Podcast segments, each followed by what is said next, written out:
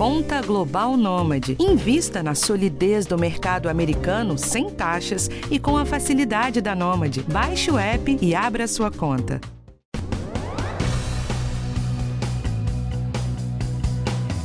Você já deve ter ouvido falar de colesterol bom e colesterol ruim, né? Mas você sabe o que, que é? Tem mais. Olha só. Essa é para quem já tem colesterol alto. Você toma seu remédio direitinho? Toma mesmo? Pois olhe bem essa conclusão de uma pesquisa publicada na revista de saúde The Lancet Regional Health Americas. Ela diz que o brasileiro não utiliza medicamentos para controle de colesterol e quando faz, não ingere a dose correta. Mais de 2 milhões responderam o levantamento. Resultado, desses, mais de 35 mil tiveram infarto AVC e apenas 6,7% informaram ingerir estatinas e somente 0,6% em altas doses, o que é necessário para se evitar novas complicações.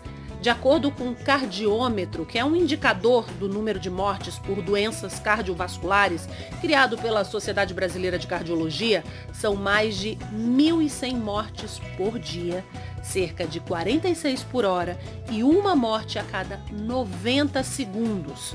O que é preciso fazer então, gente? Como é que faz para se cuidar? É o que a gente fala agora com o cardiologista Dr. Raul Santos. Eu sou Michelle Loreto e está no ar nosso podcast do bem-estar. Doutor Raul, seja bem-vindo aqui ao nosso podcast do bem-estar, viu? Muito obrigada pela sua participação. Eu que agradeço, é um, é um, grande prazer poder estar aí conversando com seus ouvintes. Olha só, vamos começar entendendo o que é colesterol, né? O que é colesterol bom e colesterol ruim, como a gente fala popularmente, né?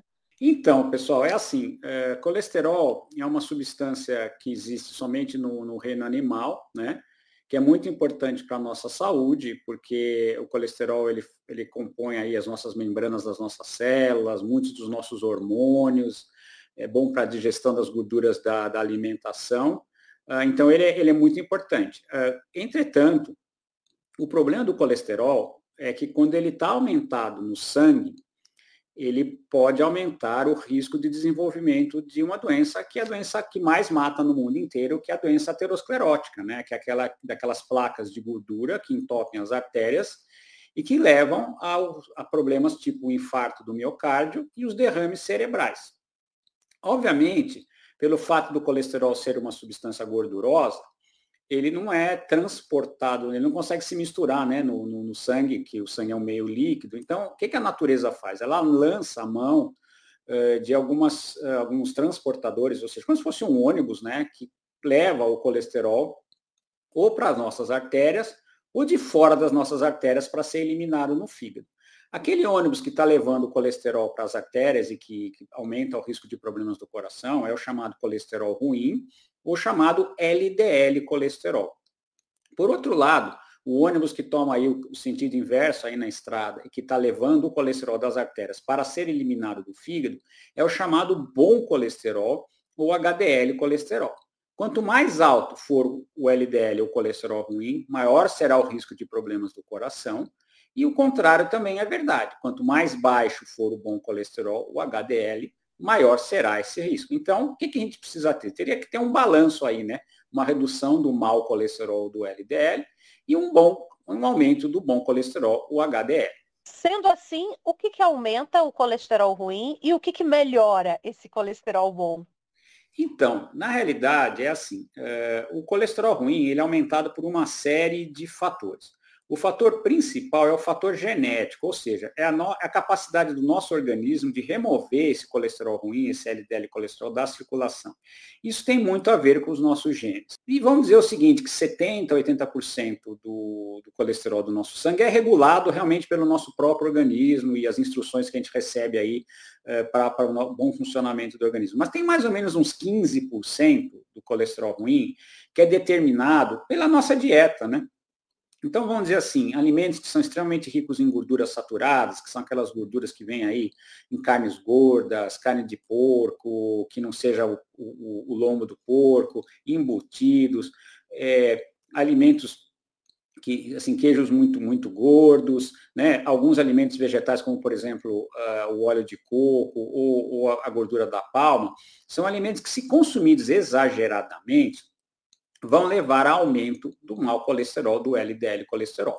Por outro lado, por exemplo, a gente comer uh, carnes magras, principalmente o frango sem a pele, o próprio lombo do porco aqui que eu já citei, carnes vermelhas magras, carnes de aves, etc., sem a pele, utilização eh, com consumo, por exemplo, de arroz com feijão, verduras, etc., e utilização de, de gorduras para cozinhar, como, por exemplo, óleo de canola, óleo de soja ou azeite de oliva, estão associados a valores mais baixos do colesterol ruim do sangue. O bom colesterol, ele depende muito de como é que está o nosso organismo, né? Geralmente, pessoas que têm excesso de peso, obesidade, pessoas que fumam, é, pessoas que consomem muitos carboidratos e, consequentemente, têm um, um, aumento de outro tipo de gordura do sangue, que são os triglicérides, acabam tendo valores baixos do bom colesterol ou do HDL colesterol. Mas também tem, em parte, também um, um impacto genético aí nas concentrações do bom colesterol no sangue. Atividade física mexe em alguma coisa aí nesse colesterol? Então, olha, a atividade física é muito boa para prevenir problemas cardiovasculares, mas o impacto da atividade física sobre o mau colesterol é praticamente inexistente, é muito pequenininho. Por outro lado, fazer atividade física ajuda a aumentar o bom colesterol, principalmente nas pessoas que estão acima do peso e que têm os triglicéridos elevados e que perdem peso e que baixam os triglicéridos, em parte pela ação da atividade física.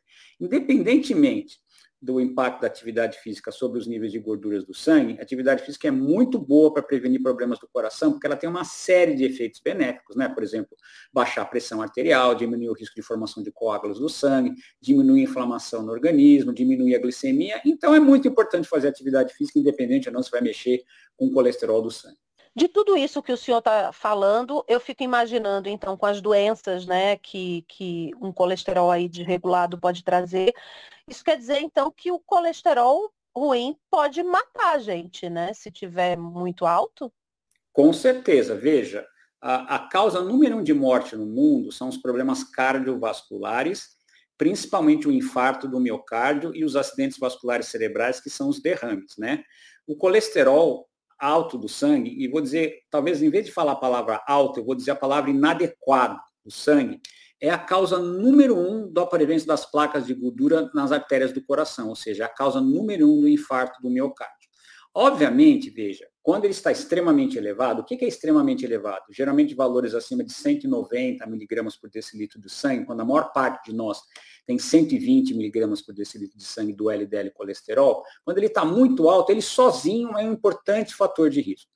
A maior parte de nós, como eu disse, não tem valores tão altos de colesterol, mas além do colesterol, podem fumar, ter redução do bom colesterol, ter hipertensão arterial, ter diabetes, ser sedentário, ser obeso, ou seja, essa somatória do colesterol com os outros fatores de risco é o que acaba levando ao desenvolvimento de problemas cardiovasculares na maior parte da população. E o colesterol, o senhor estava falando assim, 15% né, tem a ver com a nossa nosso estilo de vida, nossa alimentação. Isso quer dizer que o, o colesterol ele pode ser é, hereditário, o colesterol ruim. A gente está sempre com aquele colesterol meio desregulado e isso pode ter vindo ali da mãe, do pai, do avô. Pode sim. Veja, na realidade, a maior parte das pessoas que têm colesterol alto, em parte, tem um impacto genético que herda dos pais. Mas existe uma doença específica chamada hipercolesterolemia familiar. E pelo nome já dá para entender bem o que, que é isso, né? É colesterol alto nas famílias. E essa doença, ela tem uma transmissão muito forte, né? É, é, a gente chama de um termo médico chamado autossômico dominante. O que, que é isso aí? É o seguinte, se eu tenho é, um gene para aumentar o colesterol, metade dos meus filhos terá esse gene. E essa doença acaba se espalhando na família. E o grande galho da hipercolesterolemia familiar é que a pessoa nasce com o colesterol alto, mesmo nenezinhos, tá? Nasce com o colesterol alto, e geralmente os valores de colesterol vão ser de duas a três vezes os valores da população usual. Então, nós estamos falando gente com 200, 250 de LDL colesterol, quando os valores normais aí, eu estou falando de 120, até vezes muito mais alto. E essa doença, ela aumenta em 13 vezes a chance da pessoa ter um problema do coração, e geralmente vai ter problema de coração jovem, tá? porque ela adianta em 10 a 15 anos o risco dos problemas do coração e chega a quase três vezes mais chance de morrer do coração. E é uma doença que deve ser suspeitada quando existe história na família de pessoas que têm colesterol alto e existe história na família de pessoas que tiveram problemas do coração antes dos 55 anos de idade, mais ou menos. Então é importante quando você vai ao médico falar sobre isso, né, doutor? Se o pai, a mãe tem colesterol alto, se alguém na família mais próximo teve infarto muito cedo, porque isso tudo pode ajudar a fechar esse diagnóstico, né? Não tem dúvida, veja, a história familiar de doença cardiovascular precoce é, é, ela significa geralmente um risco quase 40% maior de você desenvolver um problema de coração comparado com quem não tem esse antecedente. Em parte, muito disso é atribuído a colesterol alto genético, que é herdado, como eu falei anteriormente, mas claro, também pode estar associado a outras coisas. Por exemplo, tem pessoas que vão ter chance maior familiar de ter pressão alta, outras de ter diabetes, né?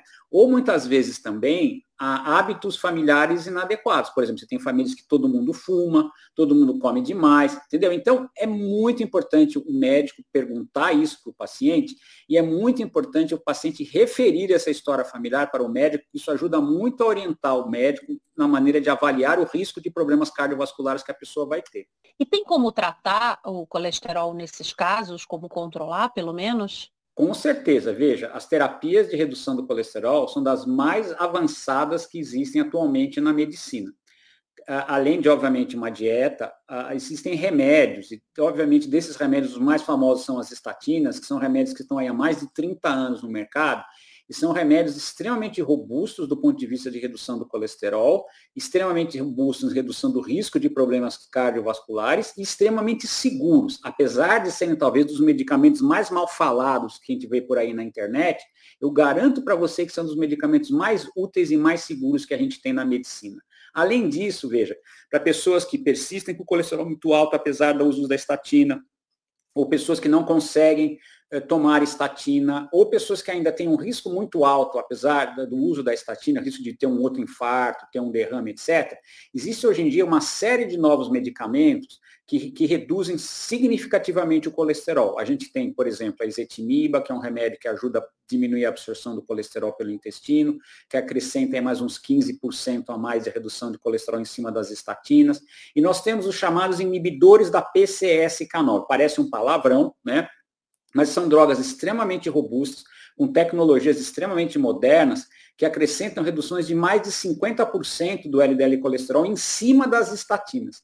Então, hoje em dia, é muito difícil a gente não conseguir controlar o colesterol de uma pessoa que precisa tomar medicamentos. Mesmo que ela tenha a hipercolesterolemia familiar principalmente para hipercolesterolemia familiar. A, a, gente, eu trabalho com hipercolesterolemia familiar há mais de 30 anos, né? E a gente viu a evolução, principalmente nos últimos 15 anos, uh, que foram o aparecimento das novas terapias, principalmente esses inibidores de PCSK9, que chegam a reduzir o LDL colesterol em mais de 50%, mesmo nas pessoas com a hipercolesterolemia familiar. Então, hoje em dia, pessoal, é possível normalizar o colesterol de pessoas com hipercolesterolemia familiar, coisa que há 15, 20 anos atrás era praticamente impossível. Doutor, eu quero falar mais sobre medicação, quero saber mais sobre isso, mas antes eu queria pontuar uma coisa aqui, porque a gente está falando assim de uma maneira geral, né, sobre a questão do colesterol alto, mas a gente tem visto também muita criança e muito jovem hoje em dia com colesterol alto. Isso é resultado de estilo de vida? É apenas genético? E qual é o conselho que o senhor dá para os pais? Olha, é, criança pode ter sim colesterol alto, tá?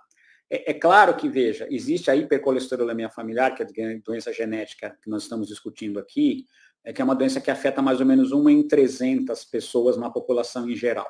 E nas famílias afetadas, uma em cada duas pessoas. Então, veja, todo adulto com hipercolesterolemia familiar foi uma criança com hipercolesterolemia familiar. Isso nasce com a criança. Tá?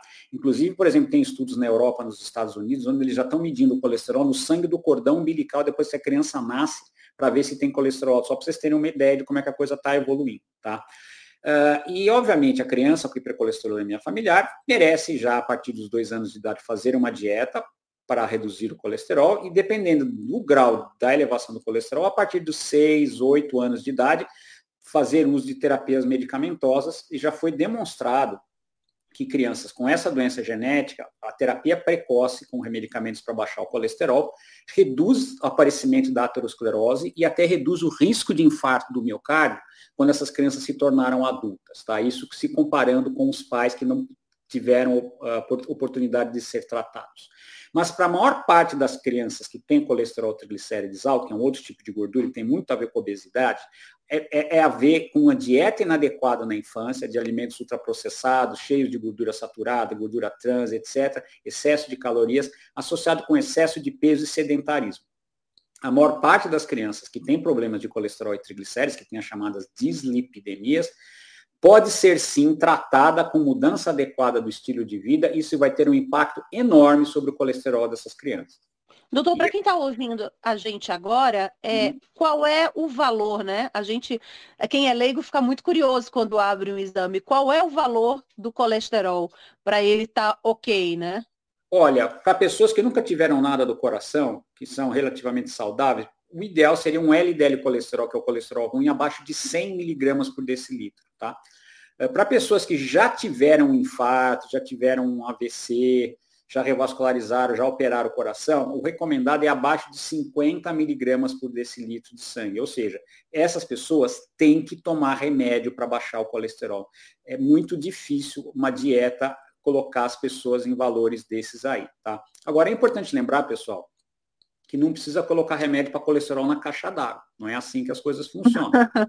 Tá? É muito importante se fazer uma boa avaliação do risco de problemas cardiovasculares e valorizar o valor do colesterol, claro, quando ele está extremamente alto, ele sozinho já é um grande problema, eh, mas nas pessoas que têm elevações médias de colesterol, como eu falei, a maior parte de nós tem 120, 130 miligramas por decilitro, valorizar a história da família, se tem gente que teve problema de coração relativamente jovem, se a pessoa fuma, se a pessoa tem diabetes, se a pessoa tem obesidade, se ela é sedentária, se o bom colesterol, o HDL colesterol está baixo, tudo isso, tabagismo, tudo isso deve ser levado em consideração e o médico tem condição, utilizando essas ferramentas, ou às vezes utilizando alguns exames, por exemplo, para procurar a presença já das placas de aterosclerose, das placas de gordura nas nossas artérias, identificar já pessoas de maior risco de problema do coração e, obviamente, iniciar a terapia farmacológica. É importante lembrar também que uma população específica que merece ter o colesterol rebaixado é são as pessoas que têm diabetes, tá? Principalmente diabetes do tipo 2, né, que é o diabetes mais dos adultos, que está relacionado à obesidade, essas pessoas têm 50% mais chance de ter problema cardiovascular comparado com quem não tem diabetes, e a terapia de redução do colesterol é uma das mais importantes para prevenir infartos e derrames e mortes em pessoas com diabetes. E aí, quando é o momento de dizer, agora sim, você precisa tomar estatina, você precisa tomar medicação, não tem como? Olha, isso depende do risco, tá? Uh, como eu falei, veja, até criança tem indicação de tomar remédio de colesterol se o valor estiver extremamente elevado. Tá? Então, pessoas que têm valores muito altos, qual o valor muito alto? Eu, normalmente aquele valor que eu falei para vocês, acima de 190 miligramas por decilitro de sangue. Por exemplo, três meses de dieta, não muito mais do que isso, não muda, teria indicação de tomar o medicamento. Pessoas que já tiveram infarto, já tiveram derrame, operaram o coração, pessoas que estão cheias de placas de aterosclerose nos exames de imagem, tem indicação de iniciar o tratamento imediatamente.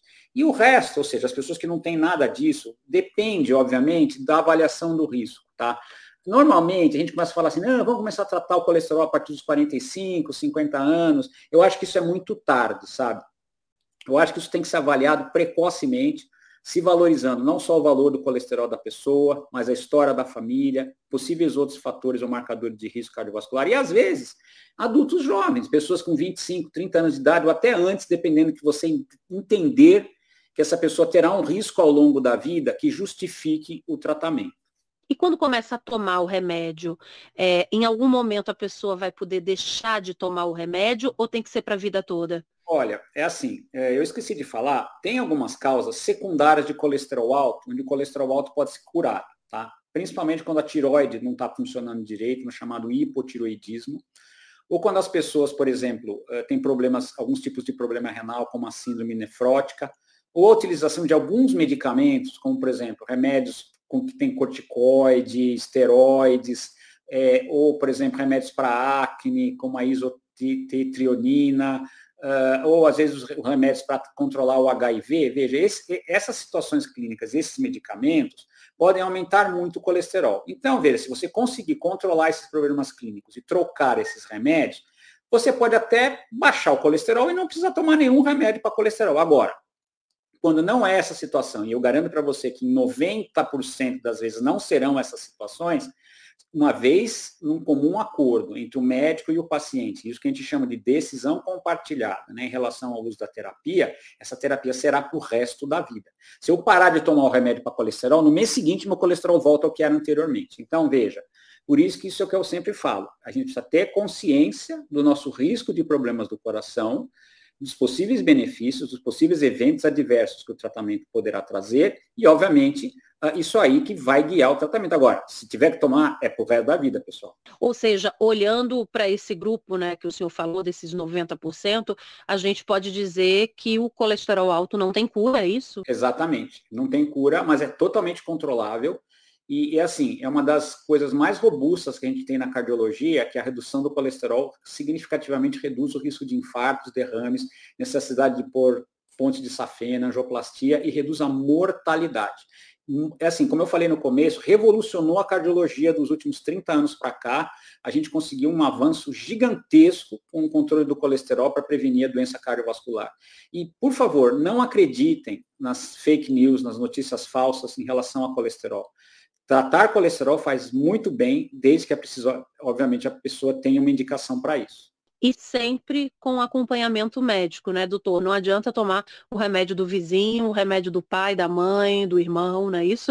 Não tem dúvida nenhuma. Veja, e outra, sabe o que é, que é o problema? É assim, os remédios, eles funcionam muito bem, tá? Se a gente não parar de tomar os remédios, teoricamente não tem por que nosso colesterol subir. Mas a, o grande galho é fazer as pessoas tomarem os medicamentos a longo prazo. Né? Então, a maior parte das pessoas que tem colesterol alto, como colesterol alto não dói, para de tomar o remédio. Três meses depois pode tomar o remédio, vai perder o benefício. Então, veja, é que nem são doenças crônicas, né? Pressão alta, colesterol, diabetes, obesidade. Os tratamentos são tratamentos crônicos.